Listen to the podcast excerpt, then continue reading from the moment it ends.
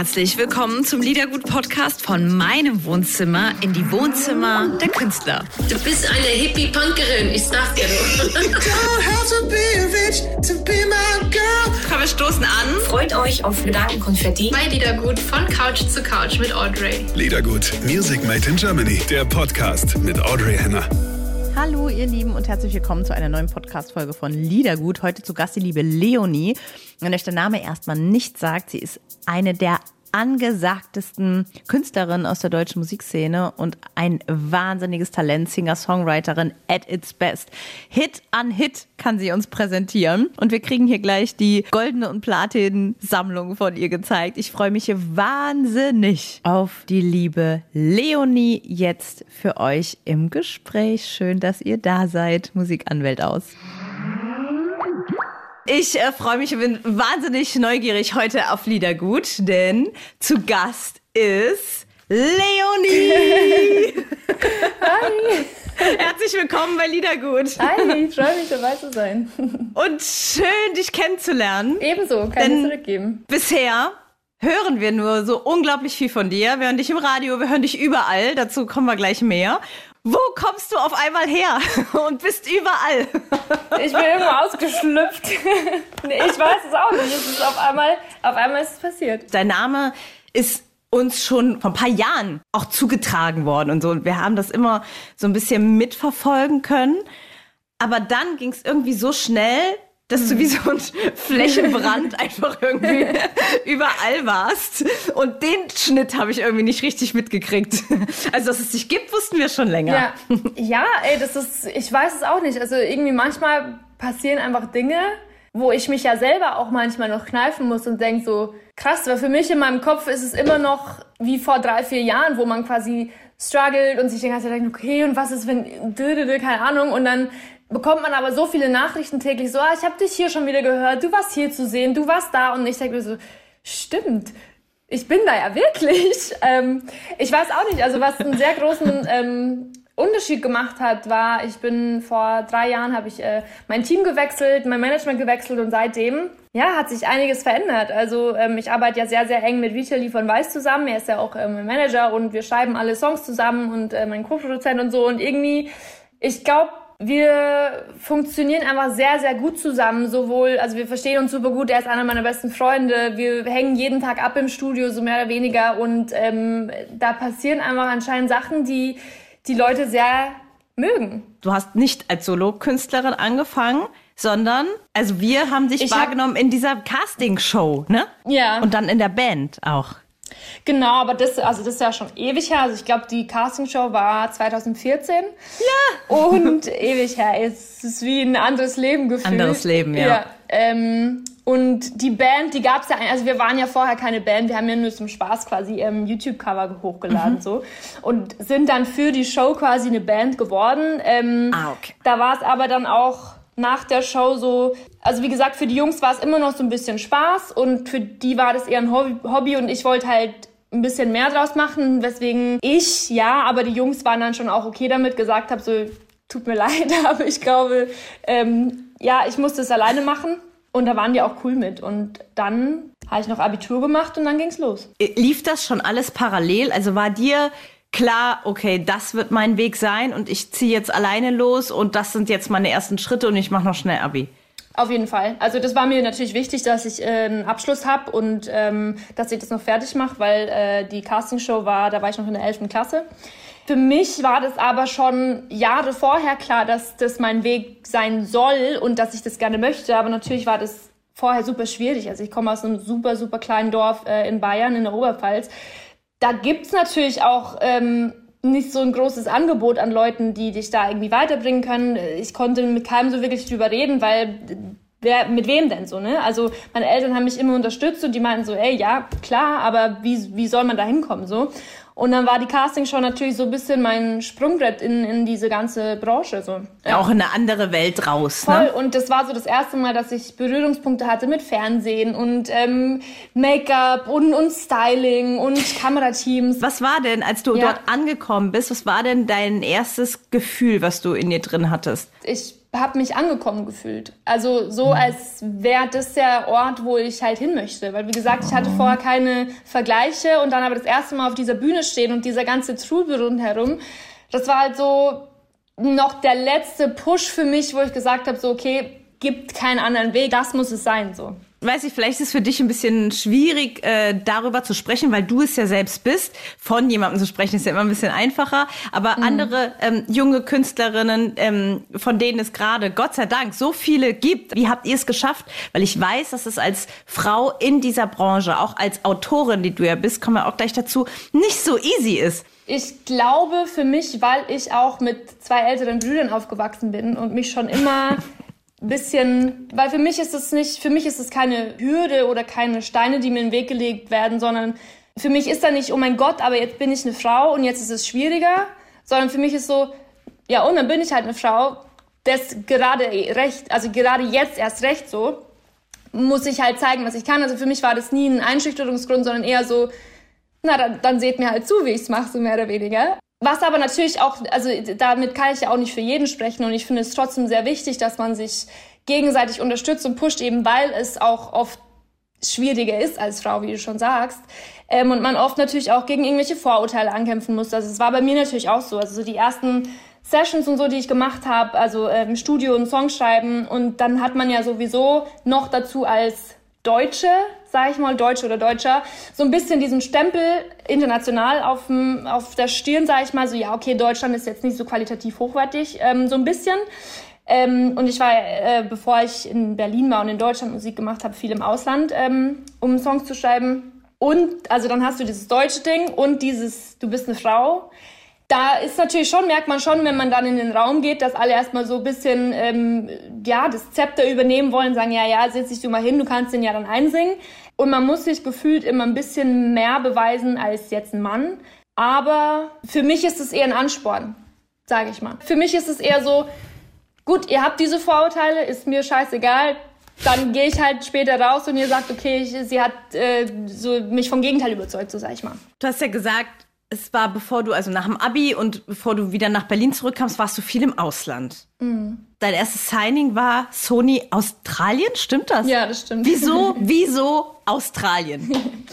Das ist eigentlich gar nicht so eine ähm, ja, krasse Story, wie sich vielleicht anhört. Also ich war äh, sehr viel in Stockholm und habe da mit äh, Leuten sehr eng zusammengearbeitet und einer davon war Australier, der auch irgendeine Position bei Sony Australien hatte. Und wie man es halt dann so macht als Newcomer, wenn man ein paar Songs zusammen hat, äh, versucht man halt mal irgendwie ein paar Labels anzuschreiben und ein paar Demos äh, zu verschicken. Und unter anderem haben wir es halt auch an Sony Australien geschickt. Und ja, die waren anscheinend gleich irgendwie angefixt und wollten mich dann zeigen, was natürlich für mich als, äh, ich war damals 18 noch, natürlich ein Riesending war. Also für so der erste Deal, ähm, Australien, das sehe ich jetzt ein bisschen anders. Ich glaube, je länger man in der Branche ist, desto mehr weiß man auch, dass ein Major Deal, also jetzt zum Beispiel bei Sony oder Universal oder so, nicht bedeutet, dass du jetzt eine riesen Karriere vor dir hast. Also äh, im Gegenteil, das ist ja so die halbe, nicht, also nicht die halbe Miete, sondern das ist halt so, ja, okay, du hast einen Deal, aber das ist ja nicht ähm, eine Voraussetzung, dass es deswegen funktioniert, aber natürlich trotzdem für mich als junges Mädchen, dessen Traum es ist, äh, Sängerin und Musikerin zu werden, dann so einen Deal zu bekommen, war natürlich schon ein krasses Gefühl. Macht sich in der Vita ganz gut. Ja. Weil es ja immer die Gefahr bei großen Labels als Newcomerin, dass man da vielleicht auch eher untergeht. Aber trotzdem macht es ja. natürlich erstmal einen schlanken Fuß. Und äh, denke ich, dass vielleicht ja. gut war, vom Ausland her zurück nach Deutschland zu kommen oder äh, die, diese Kurve zu machen, weil da gilt man in Deutschland mhm. immer direkt mehr, wenn man schon im Ausland irgendwie was gemacht hat. Das stimmt definitiv, aber auf der anderen Seite ist auch so, nachdem der Deal vorbei war, war halt so ein bisschen, okay, hat jetzt nicht geklappt. Dann hatte ich aber auch nichts, was ich noch vorweisen konnte. Also ich hatte jetzt nicht irgendwie die krassesten Songs oder irgendwas, wo jemand sagt, oh, das ist also so. Es war schon, ich war schon immer so ein bisschen nach der Geschichte natürlich in den Köpfen von den Leuten, aber so wirklich passiert ist dann trotzdem nichts. Also so richtig passiert ist dann erst was, als ich, wie gesagt, mein Team gewechselt habe. Und ich sage das auch immer und wir sagen es auch immer. Ich glaube, das Wichtigste ist dann einfach der Song, den du hast und was du ausstrahlst, mehr als, okay, die war schon bei dem Label und bei dem Label und die hat schon mit dem gearbeitet, weil letztendlich du kannst auch mit, keine Ahnung, Rihanna zusammengearbeitet haben, aber das ist ja keine Garantie dafür, dass es dann bei dir auch funktioniert. Wie und wo bist du Vitali über den Weg gelaufen? haben uns noch nie gesehen vorher, aber man hat, also wenn man, so in Berlin ist ja diese Songwriter-Bubble, jeder kennt jeden irgendwie so ein bisschen, vom Hörensagen zumindest. Und ähm, eine sehr, sehr gute Freundin von mir, bei der ich zu der Zeit auch gewohnt habe, die hat ähm, auch schon mit ihm zusammengearbeitet und irgendwie über Instagram ist er dann auf mich aufmerksam geworden und hat ähm, mich gefragt, ob ich nicht mal Bock hätte, ins Studio vorbeizukommen. Und so ist es dann auch irgendwie passiert. Also ich bin dann einfach vorbei. Da waren ähm, noch zwei andere Songwriter dabei. Wir haben unsere erste Session zusammen gemacht, unseren ersten Studiotag und wir haben uns von vornherein, von der ersten Sekunde an, ähm, gleich so gut verstanden, dass ich dann am nächsten Tag gleich nochmal in die nächste Session mit ihm bin und irgendwie von dahin hat sich das so entwickelt, dass wir jetzt jeden Tag zusammen im Studio sind, ähm, mit Marc, unserem Co-Produzenten noch, ähm, und super viel äh, Musik zusammen machen und super viel Zeit miteinander verbringen. Also ihr seid einfach ein Team geworden, so ja, direkt. Definitiv. Also es hat sich super schnell entwickelt. Es ging innerhalb von zwei, drei Monaten eigentlich, dass wir gesagt haben, so okay, da das funktioniert so gut, ähm, das wäre schade, da nicht mehr draus zu machen, sage ich jetzt mal. Und ähm, ich habe nie wieder zurückgeblickt. wie schön, wie schön. Ja. Ähm, dieser, dieser gemeinsame Song, dieses äh, Never Let Me Down, du sagst ja, du bist äh, Co-Autorin oder ihr mhm. macht Sessions zusammen.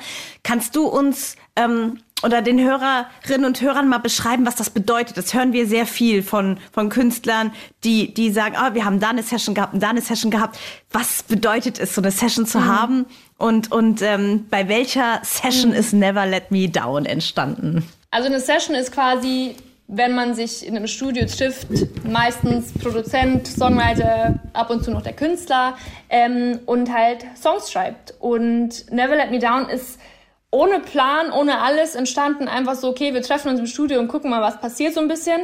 Ähm, es waren auch noch zwei, also es war Vitali, Marc, ich und ähm, zwei andere ähm, Songwriter aus Berlin. Und ich weiß noch, wir sind an dem Tag nach Hause gegangen und dachten noch so, hm, irgendwie nicht so, äh, keine Ahnung, es ist ja oft so, wenn du den ganzen Tag den Song hörst ähm, und an dem arbeitest, dass du irgendwie so den, den Überblick verlierst und so das Gefühl dazu. Ähm, und dann am nächsten Morgen haben wir nochmal reingehört und wir so, hm, irgendwie ist es doch ganz gut und haben dann natürlich den Song auch schon an ein paar Leute geschickt, so an unser äh, Team und ans Büro und so. Und die waren alle so, oh mein Gott, äh, voll geil und so. Ja, und dann äh, ging das super schnell. Also ich glaube, es war einer der schnellsten äh, Songs, der also der rausgekommen ist, weil normalerweise dauert es ja schon ein paar Monate und der war irgendwie so Prio Nummer eins auf einmal alle anderen Songs von Weiß nach hinten geschoben, um Never Let Me Down zu releasen. Und das war anscheinend die richtige äh, Entscheidung, weil das echt, ja, einer der erfolgreichsten Songs war, an dem wir beteiligt waren. Du als äh, Oberpfälz, äh, Oberpfalz, ne? Aus der Oberpfalz ja, genau. kommst du. Ja, ja genau. Mhm. ähm, du bist eine Weltenbummlerin. Bist du da zu Hause und hast äh, und, und die Heimat ist so, so, so, so klein? Oder ist die Heimat wirklich so bei dir und du, du gehst auch so oft wie möglich nach Hause? Wie, wie ist es denn? Für mich ist es beides so ein bisschen. Also ich fühle mich sehr schnell überall zu Hause, würde ich sagen. Also ich brauche jetzt nicht viel, um zu sagen, okay, hier fühle ich mich wohl.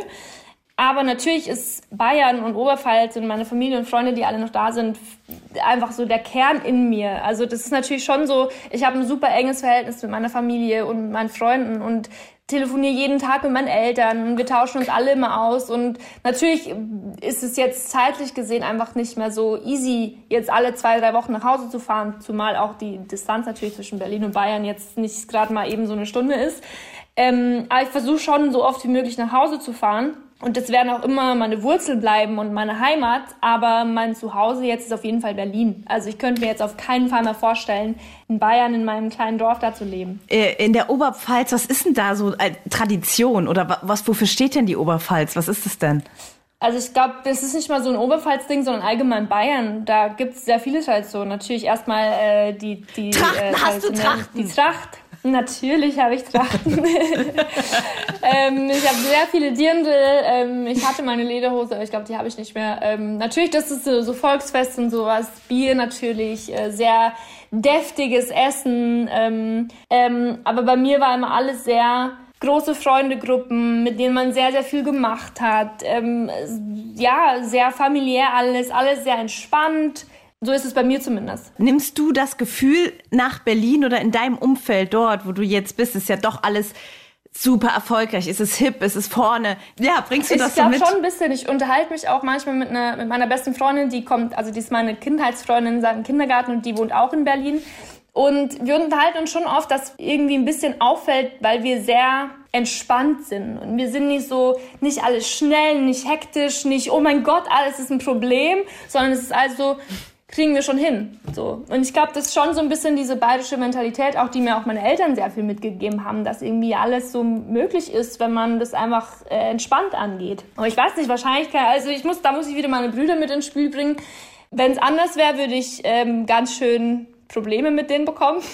also die haben da natürlich schon immer ein Auge drauf und wenn irgendwas mal irgendwie, weiß ich nicht, wenn irgendwann was passiert oder irgendein Auftritt oder irgendwas, wo die so ein bisschen sagen, so, ah, da hättest du, aber da warst du schon ein bisschen komisch. Also die haben das Äh, schon, die haben das oh, schon im da Auge. kommt die Lady von der Oh Großstadt. ja, ja, genau, solche Sachen, ja, ja. Also solche Dinger kommen dann schon, die halten mich schon auf dem Boden auch. Aber ich glaube, wie gesagt, das ist schon auch in mir. Social Media, das ist ja für dich auch ein super wichtiges Thema, weil das ist deine direkte Verbindung ne? zu, dein, zu deiner Fanbase, die du dir aufgebaut hast. Wie viel, wie viel Zeit investierst du denn auf Social Media? Oh, sehr viel. Das kommt immer drauf an, ob jetzt irgendwie eine Promophase ist, wo jetzt irgendwie. Mann, Oh, wer ist das? mein Hund. Was möchte er? Er möchte ja was. was Nee, nee, möchte es hat er? geklingelt an der Tür, Ach so. aber deswegen Ah, okay. meldet sie mal kurz. Egal. Ah, es sie. Ist, Okay. Ist, ist, nichts Wichtiges. Ich habe nichts bestellt, gar nichts, kann nichts. Nichts Wichtiges sein. So, Okay. ähm, wo war äh, Social Media? Genau. Also es kommt Ja. drauf an natürlich, ähm, ob ich jetzt gerade einen Song rausgebracht habe. Da ist natürlich immer mehr los oder wenn man ein Video gedreht hat oder auf einer Show ist. So, ich muss sagen, ich bin immer so ein bisschen hin und her gerissen, weil mir auch ab und zu gesagt wird, so du musst mehr machen. Mali. du musst mehr machen oder du musst mehr in die Kamera sprechen oder keine Ahnung. Und ich denke mir dann immer so, ja, ich verstehe das schon, aber ich bin ja kein Influencer, was überhaupt nichts Schlimmes ist oder so, aber ich bin dafür einfach nicht gemacht und mir macht es auch nicht so Ah, viel Spaß, so zu sein.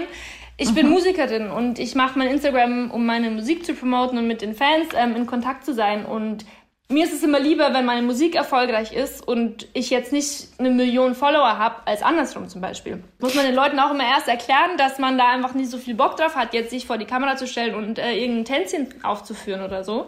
Das liegt nicht jedem. Ähm, ob, Das ich liegt meine, nicht jedem, genau. Mir, mir macht Also es auch nicht, da nicht wirklich Spaß.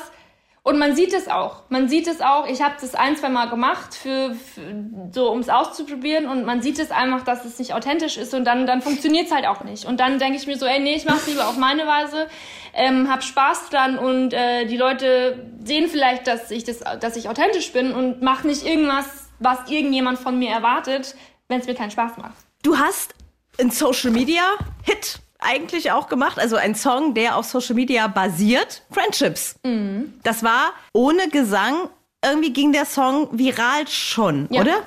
Denn der, Auf- auf- genau, der, der Mitgesang kam ja auch erst viel später raus. Also es gab den, das Instrumental quasi von Pascal Letoublon und ähm, er ist dann auf mich ähm, zugekommen und meinte, ähm, er hat mich gehört bei irgendwelchen anderen Songs quasi und ob ich nicht Lust hätte, ähm, die Vocal-Version mit ihm zu machen. Also ähm, quasi die Stimme auf de, seinem Song zu sein. Und dann haben wir das gemacht und was ähm, verrückt ist bei diesem Song, der war schon, ich glaube, sieben oder acht Monate draußen und eigentlich haben den alle schon vergessen. Also ich war so, okay, gut, hat jetzt irgendwie nicht so funktioniert. Man hatte den nicht mehr so wirklich auf dem Schirm und auf einmal, ich weiß nicht, woher es kommt, äh, woher es kam, aber so Juni, Juli auf einmal kam der wieder und ging dann jetzt irgendwie durch die Decke. Also ich habe jetzt auch gestern und vorgestern gehört, dass der Nummer eins äh, in Polen ist im Radio und ähm, überall irgendwie auch zu hören, auch in Deutschland natürlich. Und ähm, das ist ja immer wieder unfassbar. Deswegen sage ich auch immer zu den Leuten so, wenn ein Song nicht gleich funktioniert, ist es gar nicht schlimm. weil Man kann es irgendwie einfach nicht mehr steuern. So, es passiert, wenn es passiert, passiert es und wenn nicht, dann ist es so. Aber wie gesagt, der Song war schon sieben, acht Monate alt, alle haben den schon aufgegeben und auf einmal kam er wieder. Du hörst dich doch selbst oft auch im Radio wahrscheinlich, Ja. ne? Ja. Ist das, hat sich das Gefühl mit der, mit der Zeit oder mit der Intensität, wo das stattfindet, verändert? Irgendwie nicht, weil es ist immer noch so, weil ich, es passiert mir halt oft, dass ich ins Auto steige, das Auto anmache und dann komme ich schon. Und dann ist es so, immer noch für mich so, ah, den Song kenne ich doch. Dann realisiere ich erst, dass ich das bin und dann ist es eher so, oh mein Gott, ich höre mich schon wieder. Es ist immer noch nach wie vor ein super schönes Gefühl, wenn man sich selber hört, weil man einfach so lange schon darauf hingearbeitet hat und natürlich äh, schon lange auf dieses Gefühl vorher irgendwie so gehofft hat, dass es mal passiert und jetzt passiert es halt einmal andauernd und es ist immer noch super schön. Komm, wir sprechen mal über deine neue Single, Remedy. Ja, sehr Erzähl gerne. mal, erzähl mal, erzähl mal, erzähl mal. Wann ist der Song entstanden und ähm, was genau hast du an dem Song gemacht? Der Song ist September, Oktober, November letzten Jahres entstanden. Wieder so eine Situation, wie es bei uns sehr häufig ist, dass wir uns gar nicht vorgenommen haben, jetzt irgendwie einen Song zu schreiben oder, oder für mich einen Song zu schreiben oder so, sondern wir waren einfach wieder im Studio. Vitali schnappt sich dann immer die Gitarre, spielt irgendwas, irgendjemand trällert was, wir werfen uns die Melodien so ein bisschen zu und ähm, dann ist Remedy entstanden und wir waren alle gleich so, okay, ich glaube, wir haben gerade die nächste Single von mir geschrieben. Ja, so war das aus. Also wie gesagt, ich habe, ähm, wir schreiben den ja, also wir schreiben sehr, sehr viel, so 95 Prozent der Sachen von meinen Sachen zusammen. Ähm, ich mache meistens den Text, ähm, weil die Jungs da nicht so äh, interessiert dann sind und es ist ja auch meine ist ja mein Song, deswegen möchte ich ja auch meine Story erzählen, so ein bisschen. Ähm, und Melodien machen wir alle zusammen. Die Jungs setzen sich dann an die Produktion. Ich äh, erzähle ein bisschen was, wie ich es haben möchte. Die Jungs machen mich an, ich soll mich da raushalten. Ich sag okay. ähm, ja, und so äh, ist Remedy entstanden. Da war hier natürlich dein Partner in Crime, der liebe Vitali von Weiß, natürlich mit dabei. Genau, ja. Und wenn du sagst, du schreibst die, die Texte und das ist nicht so deren Spezialgebiet, dann musst du ja umgekehrt auch für die immer, also wenn die irgendwie einen Text, Text brauchen, dann kommen die ja auch zu dir. Ja, schon. Also wie gesagt, wir schreiben ja auch ähm, viel für andere Künstler oder es ist ja auch oft so, dass man irgendeinen Song schreibt und man von vornherein weiß, okay, der ist jetzt irgendwie nicht so passend für mich oder, oder für Weiß. Ja, aber man, also man versucht halt immer so ein bisschen, natürlich, wenn ich für mich selber schreibe, ähm, ist es alles noch ein bisschen persönlicher. Aber man versucht ja trotzdem, den Text immer so ein bisschen für die breite Masse zugänglich zu machen, dass man irgendein Thema vielleicht nimmt, was einem natürlich selber beschäftigt, aber auch man sich denkt, okay, da, da könnten wahrscheinlich viele sich mit identifizieren. Wie ist das Großstadtleben denn so? Ich, ich bin wahrscheinlich das, das langweiligste Großstadt-Girl, das es gibt. Also ähm, Ich habe gedacht, jetzt kommen die krassen Stories und du erzählst bin- mir hier. Nee, ich bin halt gar kein Partymensch. Ich war ein krasser Partymensch, als, ähm, als ich noch jünger war. Also so natürlich in der, in der Pubertät und in der Jugendzeit so, da bin ich super gerne weggegangen. Und jetzt ist es so, wenn mir jemand sagt, wollen wir in den Club gehen, dann kommen gleich zehn Aus, äh, Ausreden in meinem Kopf, die ich sagen könnte, damit ich da nicht mit muss. Also ich liebe das, mit Leuten zusammen zu sein. Ich liebe das, Leute hier zu mir einzuladen oder was wir ganz oft machen, ist halt einfach im Studio ähm, zusammensitzen, äh, wenn ein paar Leute da sind und gemütlich irgendwie was trinken. Aber dieses krasse Partyleben ist gar nichts für mich. Also ich würde jede Partynacht eintauschen mit äh, meinem Hund hier auf der Couch zu sitzen und irgendwelche Serien zu gucken oder was ich seit neuestem mache, ähm, Call of Duty, äh, Playstation zocken. Ähm, das sind eher so meine Sachen. Du bist eine Zockerin. Seit kurzem. wow. Äh, ma- macht, macht Vitali mit? Ja, wir zocken immer zusammen, ja. Wir waren jetzt auch tatsächlich ähm, beide zwei Wochen in Quarantäne und ich saß hier bei mir, er saß im Studio und wir haben eigentlich den ganzen Tag nichts anderes gemacht, als zu zocken. Toller Ja. Typ. So Nee, wie, so wie, Vitali ähm, ist wirklich der beste Mensch, den ich kenne. Also der ist wirklich so, so krass talentiert. Also ich sehe ihn halt auch so ein bisschen wie mein Mentor, weil er hat mir so ein bisschen aus einer schwierigeren Zeit ähm, musiktechnisch rausgeholt, sage ich mal, ähm, wo es einmal nicht so lief. Und ähm, ich lerne einfach unheimlich viel von ihm. Er ist halt ein super schlauer Mensch, aber auch gleichzeitig so der fairste und loyalste Mensch, den du dir vorstellen kannst. Also wenn du es mal geschafft hast, in seinem nahen Umkreis zu sein, sage ich mal, dann ähm, kommst du da auch eigentlich nicht mehr los. Also er versucht wirklich für alle Leute um ihn herum immer das Beste rauszuholen, dass alle glücklich sind, ähm, dass alle irgendwie fair behandelt werden und so. Und ich kenne wirklich keinen, der so ist wie er. Bist du typisch Berlin so, wie man sich das so klischeemäßig vorstellt? Das heißt, bist du, bist du hier so die, die vegane Nummer oder, oder äh, schau, nee, ne? Da kriege ich meine bayerischen Wurzeln nicht raus.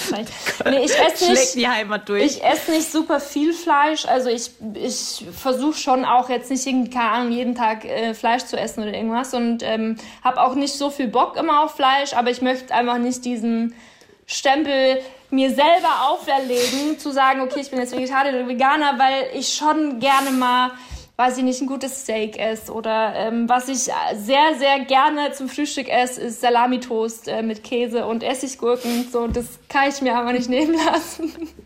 Das ist, kann, man, kann man dich mit so einem Weißwurstfrühstück Oh locken? ja, definitiv. Geil. Ich habe auch schon das eine oder andere Mal im Studio, so als Tokyo Hotel da war zum Beispiel, haben wir Weißwurstfrühstück gemacht, was sehr, sehr lustig war. Ähm, und das mögen die Jungs auch sehr gerne. Als, als ich die, ähm, das war zu White Lies, da hast du ja mitgemacht, ne, bei dem Song. Mhm. Ja. Oder Co, wie, wie, wie sagt man dazu? Co-Autorin Genau, oder so. ja. Ja, genau. Ähm, da waren wir denen zugeschaltet in LA und das war auch ein ganz tolles Interview, Ja. weil richtig, ey, die Sonne danach ist uns richtig, also die ist durchgeschienen, Ja. weil die sind so, ich mag die beiden wahnsinnig Ich gerne, Die, die sind so süß beide. sind auch ganz besondere Menschen. Das sind so Menschen, wenn die in den Raum kommen, du kannst gar nicht anders, als denen zuzuhören. Du hängst quasi an den Lippen, weil die natürlich auch durch ihre ganze Story so krass viel zu erzählen haben und das auch sehr, sehr gerne erzählen. Und dann natürlich auch dieses Duo zwischen Bill und Tom, die sich natürlich eh immer so ein bisschen anspitzeln, sage ich mal. Ey, wir hatten so eine schöne Zeit mit denen. Die waren ja echt teilweise also auch so ein bisschen ähnlich wie mit Vitali und bei mir. Die waren einen Tag bei uns im Studio und dann haben wir eigentlich, solange die in Deutschland waren, fast jeden Abend was zusammen gemacht, weil wir uns so Hat gut- gematcht das einfach, hat einfach ne? gematcht, ja. Und das ist, die sind so, das ist auch so, so, das sind so Leute, die sind super krass inspirierend, finde ich. Durch alles, was sie schon durchgemacht haben und die Sachen, die sie erzählen und ähm, das Mindset, das die haben, so, das ist sehr, sehr schön, mit denen Zeit zu verbringen. Sag mal, hast du Brother Louis 2020 äh, gemacht? Ja. Ich hab, das hatte ich mir hier noch notiert und wollte dich fragen, ob das der Fall ist. Das ist der Fall. Haben wir zusammen mit Dieter Bohlen gemacht, sind wir nach Malle geflogen, haben das Video noch mit ihm gedreht. Es war eine sehr, sehr lustige Erfahrung auf jeden Fall. Wie, wie hat Dieter auf dich reagiert? Das ist tatsächlich eine sehr, sehr lustige Story auch, die wir sehr gerne erzählen. Also ähm, wir haben den Song gemacht, Vitali war mit Dieter, Vita, also Dieter ist ja für Vitali so mm, das Vorbild schlechthin. Ähm, und für den war immer Dieter Bohlen so einer der Meilensteine, die er noch machen will. So, dann waren die zwei in Kontakt, dann haben wir ähm, Brother Louis zusammen gemacht, ihm geschickt und er meinte so, ey, wer ist die Sängerin? Voll cool, ja, kann draufbleiben, so mehr oder weniger. Dann haben wir uns in Malle getroffen und nach Malle hat er Vitali angerufen und gesagt, so, ja, ist ja alles schön gut, hat ja eine schöne Stimme, aber so ein bisschen eine Ausstrahlung wie eine Putzfrau, hat er gesagt. Ja. Aber ich muss auch sagen, ich habe ihm das nicht übel genommen, weil wenn jemand wie Dieter Bohlen das zu dir sagt, dann muss ja irgendwas dran sein. So. Also dann dachte ich mir so, ja, okay, gut, nee, stimmt schon. So im Nachhinein, ja, also eine Putzfrau ist jetzt sowieso was, also ist ja ein scheiß Vergleich, sowieso sollte eine Putzfrau eine schlechte Ausstrahlung haben. Ähm, aber anscheinend habe ich ihn da nicht überzeugt so. Und jetzt aber nach Faded Love und nachdem wir immer noch so ein bisschen in Kontakt sind, sagt er auf einmal so, oh, meine Tochter ist ein Fan von Leonie und oh, Leonie ist ja so toll. Also habe ich ihn vom Gegenteil überzeugt. Ja, man hat so den Eindruck, ähm, natürlich auch durch die 150 Jahre DSDS, wo man ihn mitgekriegt hat. Ich meine, wir alle sind mit Dieter Bohlen irgendwie groß geworden und mit Ja. den Sprüchen, ne? das ist ja irgendwie so. Mm, Ja, aber ich muss sagen, er hat sich oft getäuscht, also in seinen Aussagen. Die sind vielleicht, die, die haut er so raus. Ich werde nie vergessen, als der bei äh, in den ähm, Auslandsstories da bei, bei als Beatrice Egli bei DSDS war. Und wie die damit umgegangen ist äh, wegen ihrer Figur, hat er die so richtig so gebasht damals. Und das ist mir irgendwie so, ich meine, der Bash hat ja immer alle so ein bisschen fertig gemacht, aber bei ihr hatte ich so ein richtiges Störgefühl. Das erste Mal so ein richtiges Störgefühl, dass ich gedacht habe, ey, der ist so falsch gerade. Ne? Das fühlt sich so falsch an, was der gerade macht. Voll, das ey. ist nicht richtig. Ich finde auch auf jeden Fall alles, was Figur, Aussehen, wenn es jetzt irgendwie so, okay, du bist zu dünn, du bist zu dick, du bist zu keine Ahnung was, dann geht's niemanden anderen was an. Aber ich glaube, das, was er bei mir meinte, war jetzt nicht irgendwie mein Aussehen oder so, sondern einfach, dass ich da hinkam und vielleicht keine Star-Attitude hatte, so ein bisschen. Weißt du, was ja auch stimmt, was ja auch äh, der Fall war, was aber auch ja zweieinhalb Jahre jetzt was her ist und man entwickelt sich auch weiter, aber natürlich hätte man das anders ausdrücken können, definitiv und es war jetzt auch nicht politisch korrekt, was er gesagt hat, so sage ich jetzt mal.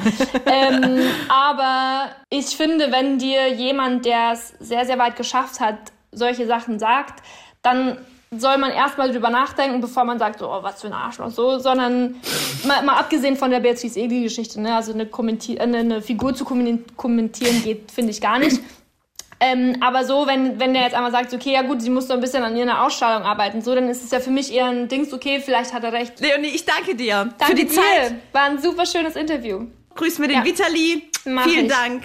Dankeschön. Und toi toi toi weiterhin. Dankeschön. Hat mich sehr gefreut. Mach's gut. Ciao. Ciao. Liebe Leonie, vielen Dank für deine Zeit und deine Geschichten. Es war super toll und ganz spannend, dich kennenzulernen.